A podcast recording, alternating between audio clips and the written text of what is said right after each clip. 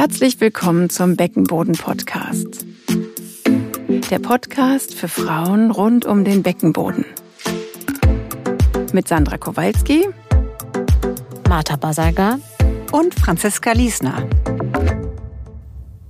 Hallo und herzlich willkommen zur zweiten Folge des Beckenboden-Podcasts. Heute geht es um den schwachen Beckenboden oder wie wir medizinisch auch sagen, Beckenbodenhypotonie.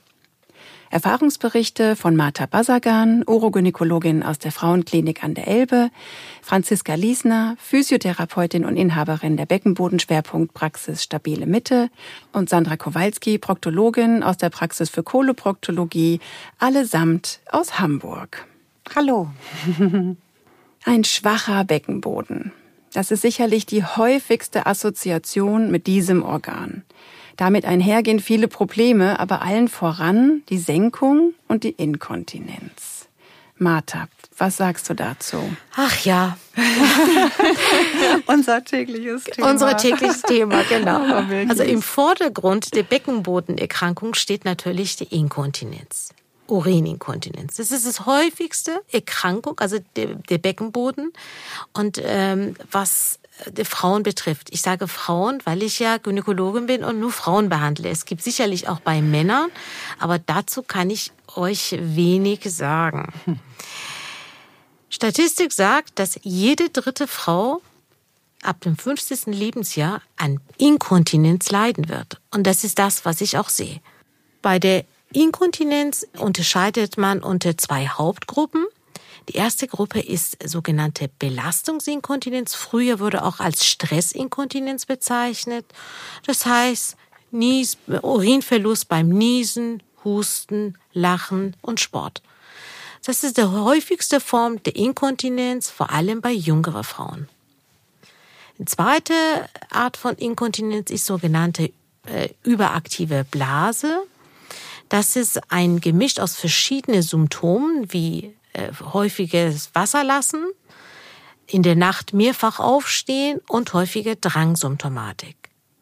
Diese Art von Inkontinenz betrifft meistens oder ist das häufiger bei älteren Frauen.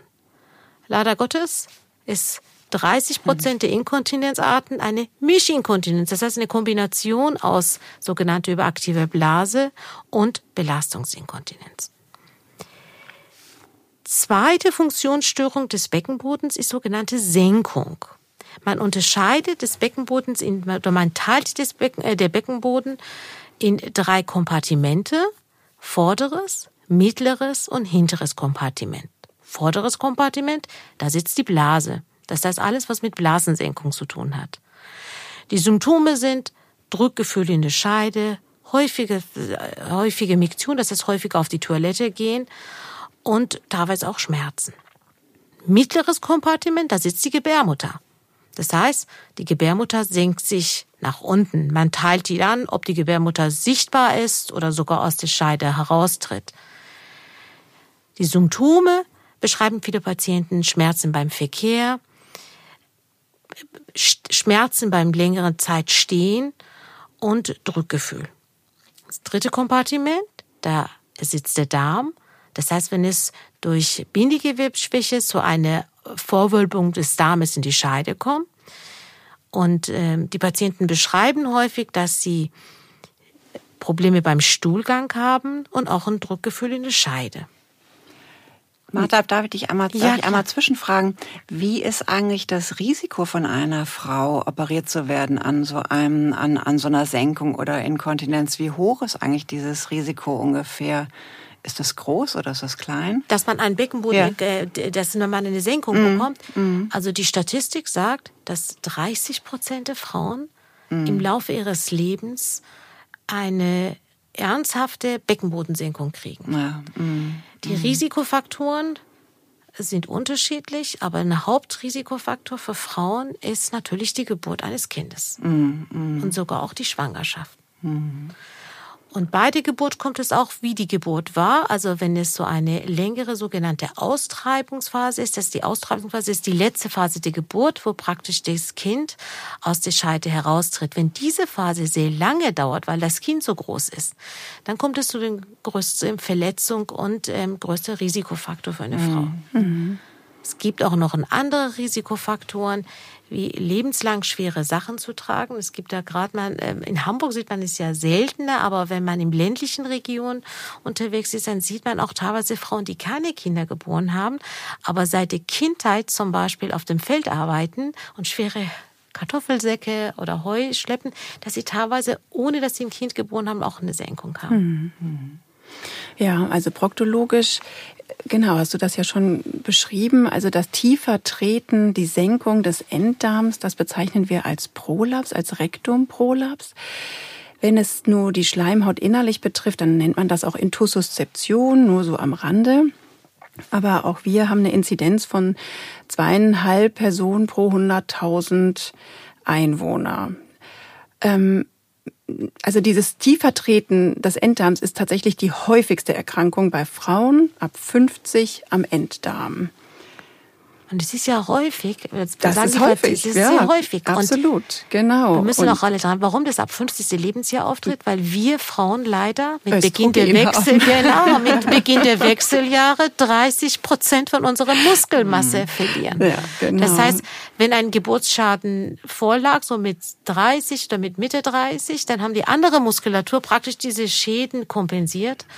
Und wenn wir nichts für unsere Beckenboden tun und 30 Prozent Muskelmasse verschwindet, mhm. dann werden die Symptome erst sichtbar, sichtbar. oder fühlbar. Oder genau. fühlbar. Ja. Genau. Also die, genau, also genau, vaginale Geburten, Muskel, Bindegewebsabbau, Hormonveränderungen ja. ne, in den mhm. Wechseljahren, das spielt alles eine große Rolle. Also proktologisch kann ich sagen, die, dieses Tiefertreten geht natürlich also ganz massiv, wenn es ganz massiv vorangeschritten ist mit einem äußeren Heraustreten aus dem After einher, aber es kann auch wirklich einfach mit einem ganz einfachen analen Ekzem beginnen, also dass einfach Sekret rausläuft und die Haut aufweicht und zu Juckreiz oder sogar zu Hautveränderungen führt. Und sag mal, Franziska, was passiert eigentlich im Beckenboden, wenn er anfängt zu schwächeln oder schwacher wird? Ja, also das ist so, dass der Beckenboden ist ja im Grunde wie so eine elastische Hängematte und der normalerweise ähm, sehr dynamisch bei einer Druckerhöhung im Bauchraum dann anspannt. Man muss sich das so vorstellen, wenn wir zum Beispiel husten. Durch das Husten erhöht sich der Bauchraumdruck und der Beckenboden als unterste Haltestruktur muss diesem Druck standhalten. Und wenn er das eben nicht mehr kann, weil wir vielleicht nie was gemacht haben für unseren Beckenboden oder der einfach wirklich, wirklich, also der schwach ist, dann kommt es dazu, dass der Beckenboden eben nicht gegenhält und dann sich eine Senkung beispielsweise entwickelt oder eine Inkontinenz oder eben auch beides. Und also wenn man sich jetzt beim Husten zum Beispiel den Harnröhrenschließmuskel vorstellt, ist es so, wenn ich huste, kommt es eigentlich normalerweise eine Millisekunde vorher hebt sich so der Blasenhals, so sagt man das an, und, und die Harnröhre verschließt sich. Der Druck ist dann höher in der Harnröhre.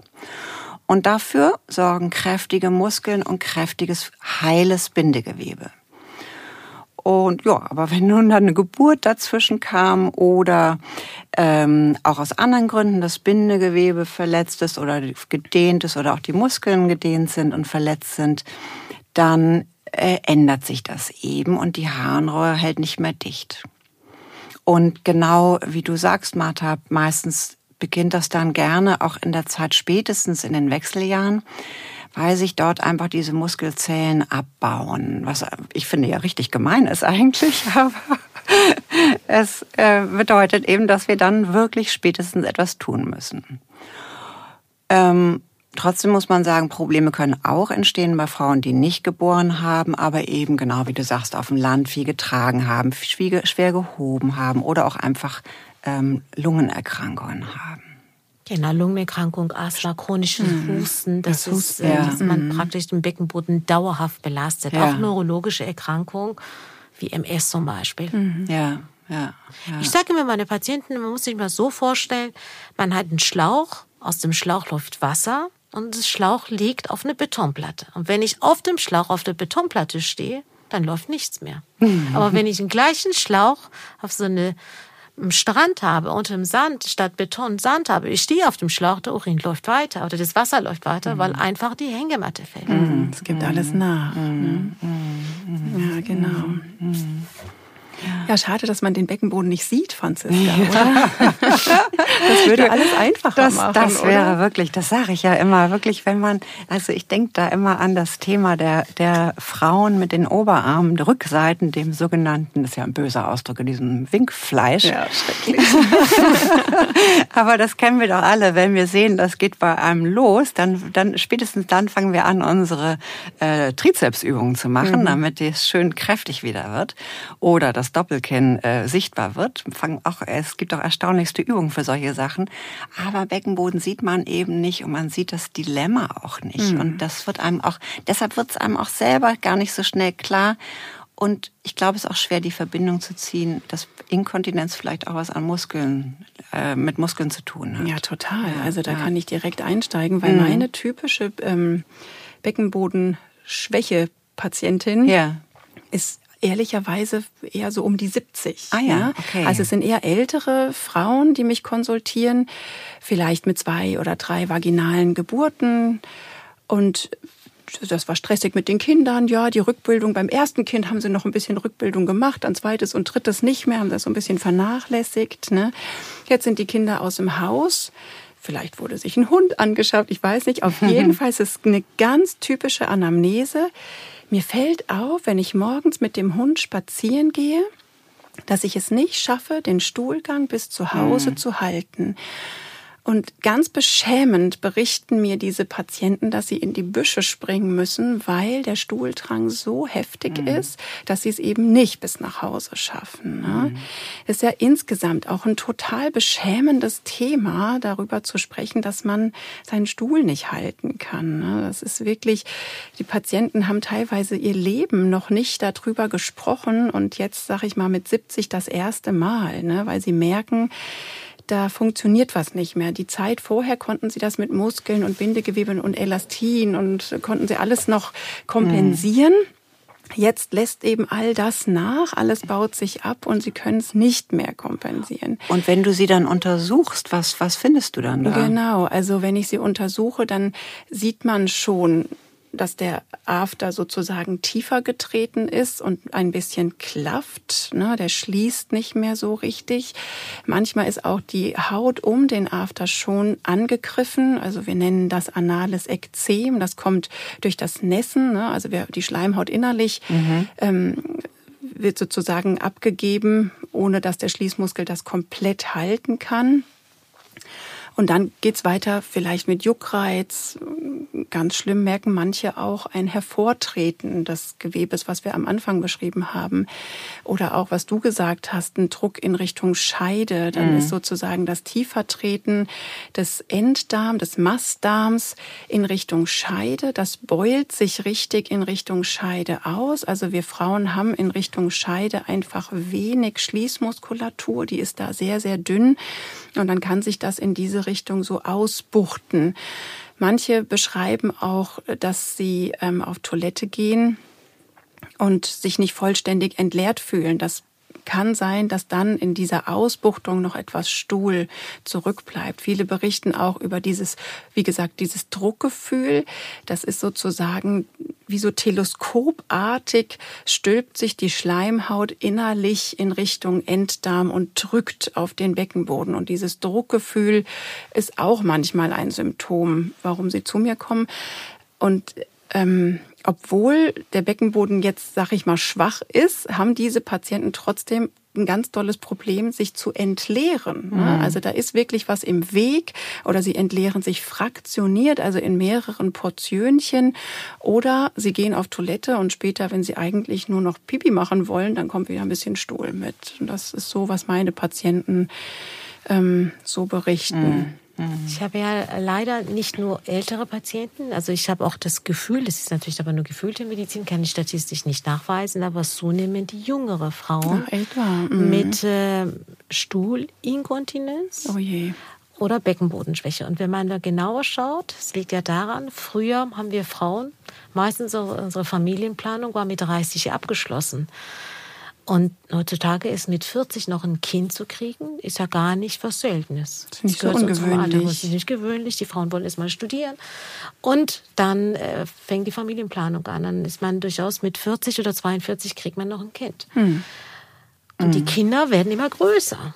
Und das muss ich auch sagen, in den letzten 20 Jahren, als ich noch angefangen habe, wenn jemand ein 4000 Gramm Kind entbunden hat, haben alle das Kind angeguckt und geklatscht, was für ein Riesenbaby das Kerlchen, Kerlchen ist. Die Eltern gratuliert. Und jetzt heutzutage ist ein Kind mit 3800 Gramm, 4000 Gramm ist überhaupt nichts, was das ungewöhnlich ist. Ich hatte Und das ist auch das Problem. Ich hatte tatsächlich eine Patientin jetzt mit sechs Kilo Kindsgewicht. Was? Ja, spontan ja, genau. entbunden. Spontan entbunden. Und das ist eben auch das, was ich auch in der Praxis, wir sehen halt die Frauen ja immer auch sehr früh nach der Geburt. Mhm. Ähm, und ähm, ich glaube genau, was, was ihr vorhin auch schon sagtet, ähm, wir sind froh, wenn wir die Frauen gleich nach der Geburt sehen, aber häufig ist es ja doch eben auch so, dass man eben keine Zeit hatte, nach der Geburt eine Rückbildung zu machen und aus tausend verschiedenen Gründen. Und wenn wir die Frauen dann später untersuchen, dann tasten wir wirklich, dass die Muskeln wirklich, wirklich, also manchmal natürlich auch sehr oft beschädigt, aber vor allen Dingen auch schwach sind. Und diese schwachen Muskeln können eben die Harnröhre und den After nicht abdichten und können auch diese Hebefunktion, die sie auf die Organe haben, nicht äh, ausüben. Und das ist ja dann so unser Thema als Physios. Wir sehen eben auch, dass nicht nur der Beckenboden so schwach ist, sondern diese ganze Mitte eben instabil ist und die Bauchmuskeln, Rückenmuskeln eigentlich nicht wirklich vorhanden sind. Aber das ist auch die gute Nachricht wir können was tun dagegen, wir können alle was tun und wir können, wenn die Muskeln nur in Anführungsstrichen schwach sind, die auch wieder auftrainieren.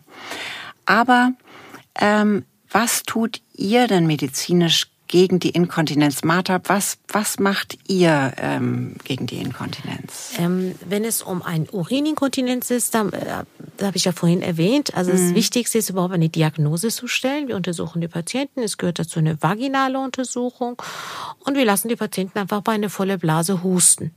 Und wenn es zu einem Urinverlust kommt, dann ist es ja typisch für eine Belastungsinkontinenz. Wenn die Patientin das nicht so genau sagen kann. Viele Patienten können ja auch einfach gar nicht husten. Die haben das, die machen oder die husten und es geht kein Urin ab, aber die sagen, die verlieren täglich Urin bei Belastung.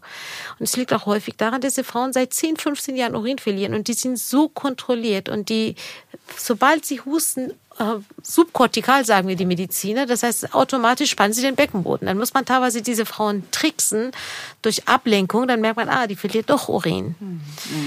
Wie gesagt, wir untersuchen es bei den Frauen. Es kommt darauf an, wie alt die Patientin ist. Aber die erste Empfehlung ist eine konservative Therapie und eine Beckenbodentraining. Mhm. Und zwar eine Beckenbodentraining und eine, nicht eine Beckenbodengymnastik. Danke, dass du das sagst. und es ist ja viele Frauen, dann fragen sie, haben Sie schon mal Beckenbodentraining gemacht? Dann sagen sie, ja, ich mache jeden Tag Beckenbodentraining. Sobald ich auf die Toilette gehe, versuche ich, oh mein Wasser anzuhalten und den Urinstrahl zu stoppen. da lacht die Franzi. Ja. Oder jedes Mal, wenn ich in einem Ampel bin, versuche ja. ich, meinen Beckenboden anzuspannen. Was sagst du denn dazu?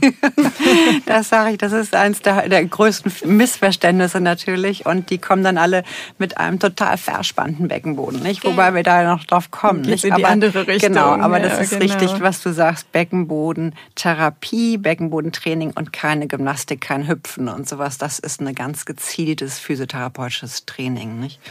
Franzi, genau. darf ich dich noch mal kurz was mhm. fragen? Was hältst mhm. du von diesen Liebeskugeln? ja, das ist eine sehr gute Frage. Also Liebeskugeln, äh, wenn wir, wir lassen uns das gerne vormachen, was die Frauen damit tun. Und erstens, die erste Aussage ist fast immer, oh, ich verliere die mhm. Kugel, weil die häufig dann einfach wieder rausrutschen. Oder ich habe Angst, die zu verlieren. Und dann kommt es zu so einem dauerhaften Festhalten dieser Kugel. Und das macht den Beckenboden erst recht schwach. Mhm. Also im mhm. Stehen und Sitzen halten wir davon gar nichts. Wenn, könnte eine Frau das im Liegen machen. Aber ich würde fast denken, dann nimmt man lieber den eigenen Finger, um dann mal zu fühlen, ob der Beckenboden anspannt, als mit so einer Kugel. Mhm. Mhm. Ja, also wir, wir, Proktologen, wir mhm. versuchen natürlich erstmal gut, das ist jetzt sehr in unserem Bereich, aber die Stuhlqualität zu verbessern. Ne? Warum? Also, was, was? Warum? Mhm. Genau. Also das ist, das ist auch eine echt gute Frage, ne? Weil auf der einen Seite möchte man sich ja leicht entleeren, aber wenn es eben zu leicht geht, mhm. dann rutscht es halt auch raus. Also das ist echt eine Gratwanderung und auch die muss man individuell anpassen, so wie bei dir die Harnwegsinfektion oder die, ähm, die Harninkontinenz, was du am Anfang erzählt hast. Ne?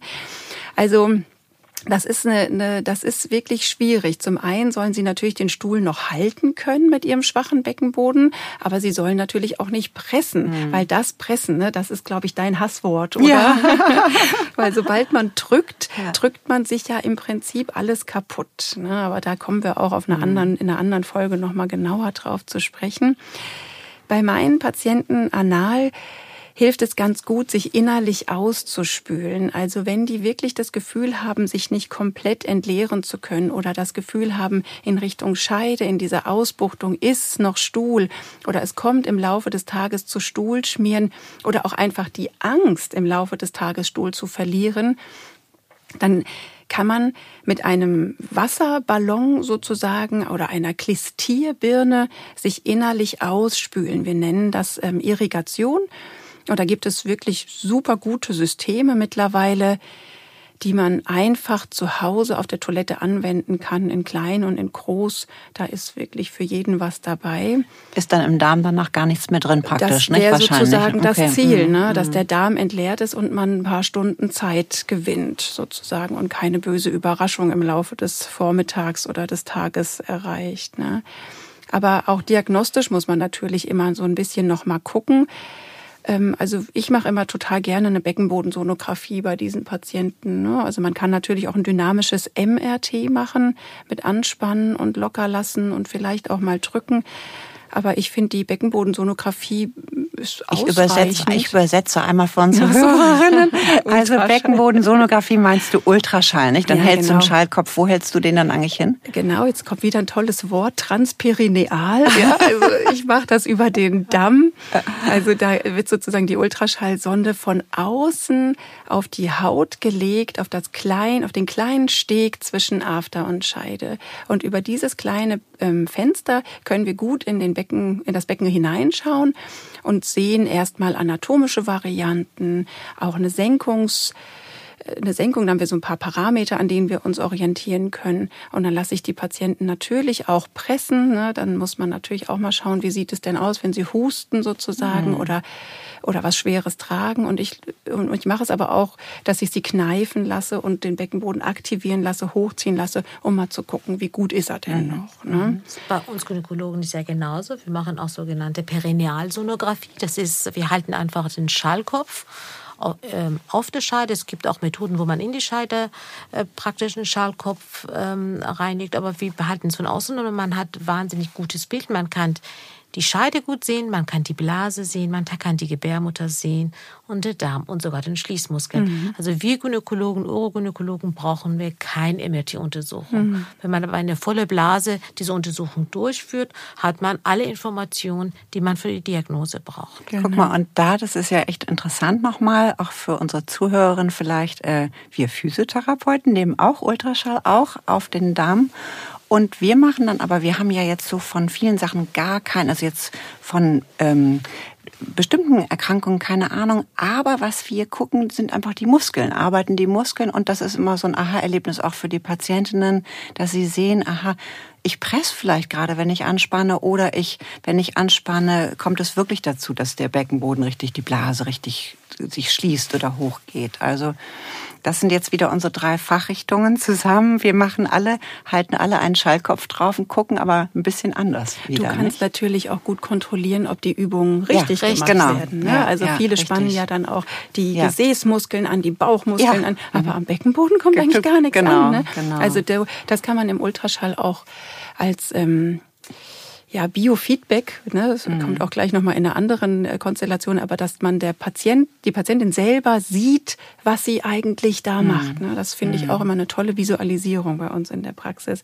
Und mhm. Biofeedback ist ja auch so ein, ähm, eine klassische Therapiemethode, das machst du bestimmt auch viel in deiner Praxis, Ge oder? Ähm, wir empfehlen die Patienten eine Biofeedback-Therapie. Wir machen das bei uns nicht in der Praxis, sondern ähm, also wir schicken erstmal die Patienten zu einer Physiotherapie und im Rahmen der Physiotherapie, dass man Biofeedback als Unterstützung macht. Franzi mhm. kann mir wahrscheinlich äh, noch mhm. besser erzählen, aber Biofeedback alleine würde oder hat Elektrostimulation, sind äh, mit Hilfe der Geräten durch eine elektrische Stimulation zu einer Verstärkung der Muskulatur kommt bringt es nicht, wenn man nicht eine aktive Beckenbodentraining macht. Ah, okay. Vielleicht kannst du das noch mal ein bisschen besser ja, erklären. Ja, das haben, das haben auch Studien gezeigt, dass es dann sinnvoll ist, also für die, für die Belastungsinkontinenz oder für die Senkung Physiotherapie plus Biofeedback mhm. machen. Und Biofeedback so als Sie zu Hause können sich das so vorstellen, man führt also in, jetzt in wenn es jetzt um eine Inkontinenz der Blase zum Beispiel geht, eine Sonde in die Scheide ein.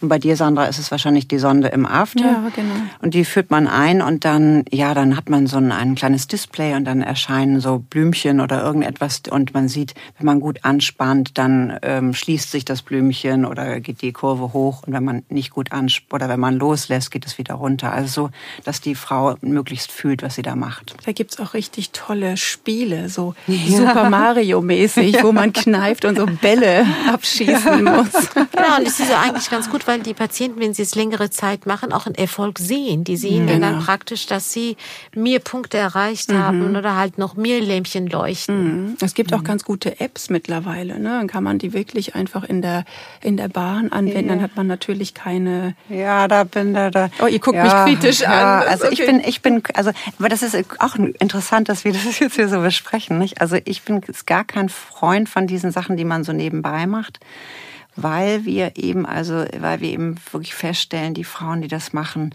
äh, die spannen alles Mögliche an, ah, okay. aber nicht den Beckenboden.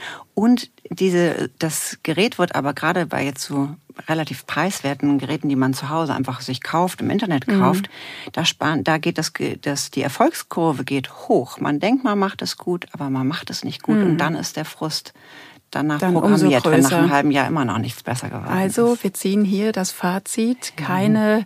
Beckenbodenübung ohne einmal physiotherapeutisch ja. angeleitet zu sein. Genau. Wir kommen ja nochmal zur Therapie. Also wenn Patienten zu einer konservative Therapie gehen, also so Beckenbodentraining, man muss ja sehen, das kommt ja nicht von heute auf morgen. Und die Patienten haben ja wahnsinnige Leidensdruck ich sage immer so, wenn man zum Arzt geht bei einer Inkontinenz, ist man beim Friseur. Man hat es ja ganz, ganz lange ausgehalten. Und jetzt wartet man beim Arzt und hat endlich mal gesagt, dass man inkontinent ist und will aber jetzt sofort eine Therapie. Und mhm. jetzt musste ich als Ärztin der Patientin sagen, ja, Sie müssen ja vier bis sechs Monate warten, bis da was passiert. Mhm. Und da gibt es viel Unterstützung und zwar sogenannte Pessare, die man in die Scheide einführen kann. Bei Urininkontinenz kann man diese Pessare in die Scheide einführen und die praktisch stabilisieren die Harnröhre und ersetzen ein bisschen die Muskulatur, die hoffentlich später kommt. Und dadurch sind die Patienten erstmal kontinent- und beschwerdefrei. Mhm. Bei Stuhlinkontinenz, das kennst du wahrscheinlich auch, empfehlen wir die Patienten sogenannte Analtampons. Mhm. Da sind Tampons, die man in die After einführt, wie ein Zäpfchen, und die gehen nachher wie ein Schirm auf.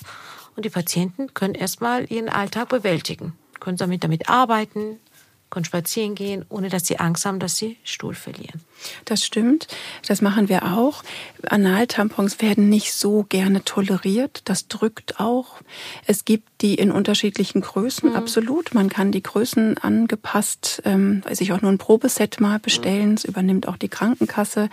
Und dann kann man einfach schauen, wie ist es denn? Man muss es ja auch nicht täglich anwenden. Es geht ja manchmal auch wirklich nur um den Einkaufsbummel mit der Freundin. Termin, Na, genau. Feier. Man, man, möchte was Tolles machen. Genau. Ne, Und so ein Pessar entlastet einfach auch diese schwachen Muskeln. Mhm. Das sehe ich ja. auch so. Sag mal, wie ist das mit Operationen? Ja, also man kann natürlich operativ da auch was machen. Aber die erste Wahl ist bei uns auch immer eine konservative Therapie. Und auf die ganzen operativen Möglichkeiten würde ich in einer anderen Folge nochmal genauer eingehen. Das ne, ist ja auch bei dir, ist ja auch bei Harninkontinenz gibt es ja auch wahnsinnig viele Möglichkeiten zu operieren. Und hier würden wir jetzt heute erstmal nur Physiotherapie, Biofeedback, PSA-Therapie und ähm, Elektrostimulation besprechen. Mhm. Aber sag mal, Franziska, hast du noch mal eine schicke Übung für uns? Das hat letztes Mal so Spaß gemacht. Ja, Hauptsache, ihr seht ja nicht wieder so angestrengt aus. konzentriert. Wir sind konzentriert. Konzentriert, so wollen wir das nett nennen. Ja gut, dann machen wir doch was. Ähm, also für einen etwas schwachen Beckenboden eine kleine Übung. Da würde ich jetzt euch bitten und auch Sie zu Hause, dass Sie sich mal relativ aufrecht hinsetzen und ihr setzt euch auch aufrecht hin. Und ähm, das ist jetzt eine bisschen eigenartige Vorstellung, aber wenn Sie möchten, können Sie im Moment auch zu Hause mal die Augen zumachen, um sich da so ein bisschen in den Körper reinzufühlen. Und Sie stellen sich vor, Sie haben gerade einen riesigen Teller Linsensuppe gegessen Komische Vorstellung. Und noch eigenartiger, es kommen jetzt Blähungen. Und diese Blähungen wollen Sie auf gar keinen Fall verlieren. Wie spannen Sie deshalb automatisch an? Das macht man fast immer automatisch richtig. Und dann lassen Sie das mal wieder los. Probieren Sie das nochmal. Halten Sie diese Blähung fest, als ob sie kommen würde. Lassen wieder los. Und wenn Sie das gleich nochmal machen, halten Sie zu und ziehen nach oben in den Körper hoch, als ob Sie also diese Blähung, ach übrigens und weiteratmen, ich sehe das hier gerade im Studio. Zwei rote Köpfe. Zwei rote Köpfe, keiner atmet mehr. Aber das ist genau das, was auch zu Hause passiert. Also schon gleich guter Hinweis, vergessen Sie nicht das Atmen. Ziehen Sie diese Blähung nochmal hinein und hoch, halten die da Moment oben, atmen weiter und lassen dann wieder los. Und wir haben ja schon gesagt, auch bei dem Elektro- und Biofeedback, man spannt häufig alles an, nicht den Beckenboden. Achten Sie darauf, dass der Popo und der Bauch locker bleibt dabei. Also letztes Mal Blähung festhalten, hochziehen, halten, atmen und wieder loslassen. Ja, das war meine kleine Übung für euch und für Sie zu Hause. Ja, und das war die zweite Folge vom Beckenboden-Podcast mit Franziska Liesner, Martha Basager und Sandra Kowalski. Die nächste Folge mit dem Thema ein zu starker Beckenboden oder auch angespannter Beckenboden, Beckenbodenhypertonie, erscheint am Freitag, dem 18. August. Wir freuen uns auf Sie.